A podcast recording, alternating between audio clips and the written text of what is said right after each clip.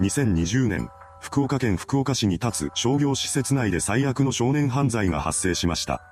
今回は犯人の生い立ちと事件の内容をまとめていきます。後に事件を起こすことになる少年 A は幼少期から多くの問題行動を起こしていました。具体的には保育所に通う周りの児童や職員に対する暴力を振るうなどしていたそうです。これにより、保育士が骨折することもありました。小学校に入学してからも彼の凶暴性は変わりません。A は同級生の首を絞めたり、教員に対して暴言を吐いたりするなどしていたそうです。彼がそのような行動をとるようになったのには家庭環境が大きく影響していたのではないかとされています。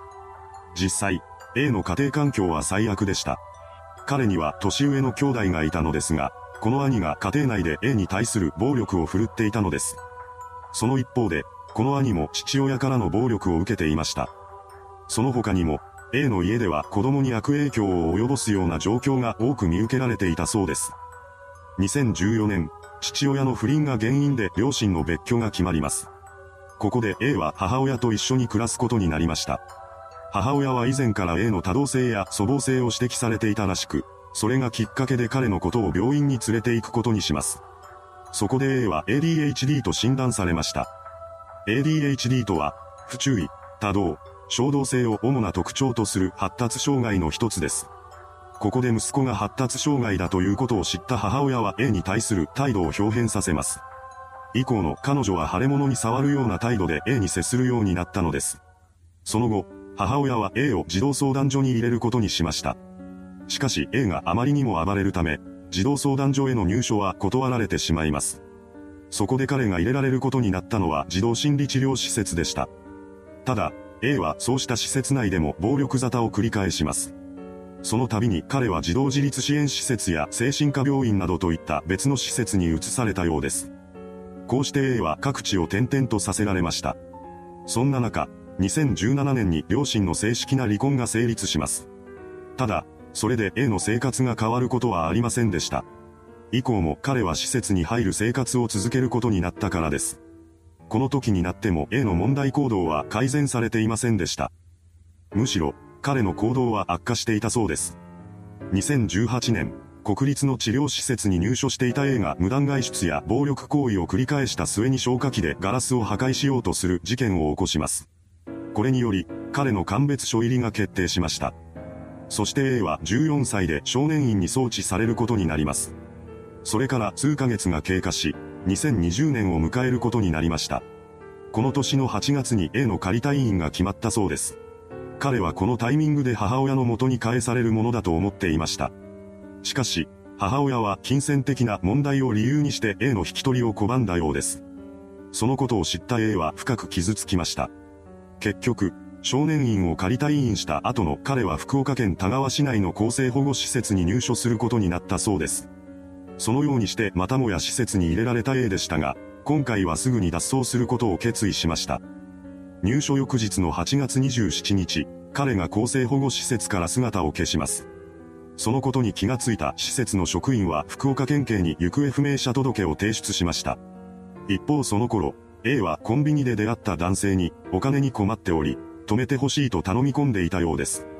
初対面の少年を家に入れることに抵抗があった男性は A からの頼みを断り続けるのですが、それでも引き下がろうとしない彼に押される形で現金3000円を渡すことにしました。こうして3000円を手にした A はコンビニの中に入っていきます。そして避妊具などを購入しました。この時彼は性的欲求を抱いていたらしく、どこかで強姦をしようと考えていたのです。A の中では外で自由な暮らしをするよりも自分の欲求に従うことの方が優先されるようになっていました。もしかしたら刑務所を含めた何らかの施設で拘束されることに対する抵抗感が薄れていたのかもしれません。おそらくは幼少期から数多くの暴力沙汰を起こし、長期間にわたって施設や少年院に入れられていたことが影響したのでしょう。A は襲う相手の物色をするため、バスに乗って福岡市に向かいます。そして施設からの脱走翌日にあたる8月28日午前7時過ぎに福岡市天神で下車しました。この時点で所持金は尽きていたらしく、彼は目的地もなく歩き回ります。その中で A は脅しに使うための凶器を入手することにしました。ですが金は持っていなかったため、スーパーで包丁を万引きすることにしたようです。A は店側にバレることなく2本の包丁を万引きしました。こうして凶器を手にした彼は福岡市内に立つ大型商業施設、マークイズ福岡ももちでターゲットの物色を始めます。その中で A が二人組の若い女性に目をつけました。そのうちの一人が後に事件の被害者となる当時21歳の女性吉松美里さんだったのです。彼女らに狙いを定めた A は二人の尾行を始めます。すると午後7時半前に二人は商業施設内のトイレに入っていきました。A もその後を追って女子トイレに侵入します。するとそこには吉松さん一人だけが突っ立っていたのです。一緒にいた友人は個室の中に入っていました。吉松さんは刃物を持った A がトイレの中に入ってきたことに気がつきます。そこで彼女は恐怖に怯えながらも説得を試みたようです。吉松さんは A に対して自首するように促しました。この言葉を聞いた A は逆上します。何でも、自分のことを拒絶する吉松さんの姿が母親と重なって見えたそうなのです。こうして激高した A は包丁で吉松さんに襲いかかります。こうして事件が起こってしまいました。彼女を刺した後、A はもう一本の包丁を持ってトイレの外に出て行きます。そして付近にいた6歳の女児に襲いかかりました。この時の心情がどのようなものだったのかはわかりませんが、少なくとも彼の目的は強姦ではなく、殺人に変わっていたはずです。A は女児にも包丁を突きつけます。しかし、この包丁が女児を傷つけることはありませんでした。商業施設に客として来ていた非番の消防士が A の犯行に気がついて彼に飛びかかったのです。そこに駆けつけてきた警備員も加わり、A を取り押さえることに成功しました。直後の午後7時35分頃、警備員によって女子トイレ内で倒れている吉松さんが発見されます。彼女はすぐに病院へと搬送されました。ですが出血があまりにひどく、もはや手の施しようがない状態だったそうです。結局は搬送先の病院で出血性ショックによる死亡が確認されました。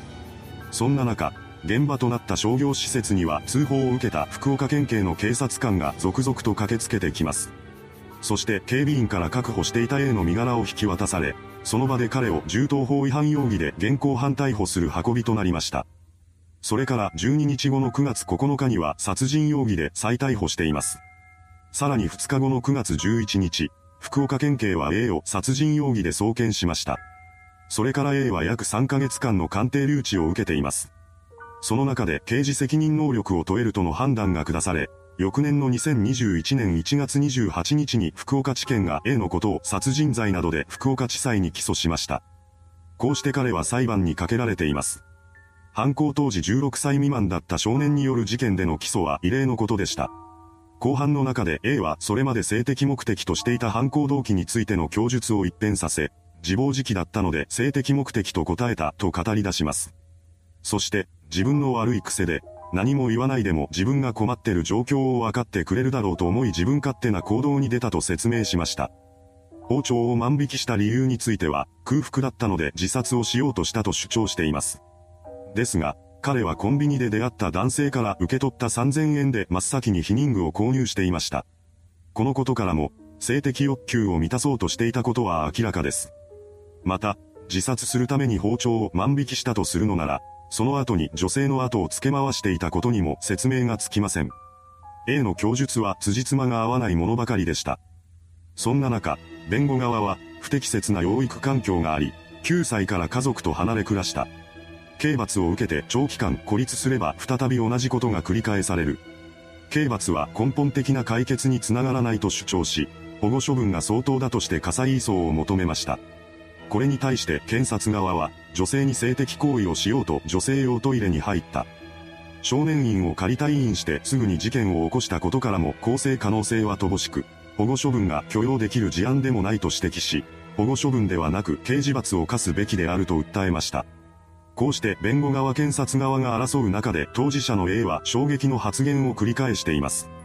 彼は弁護士から被害者の遺族に対する謝罪の言葉はあるかと聞かれた際に、特にないですと答えたのです。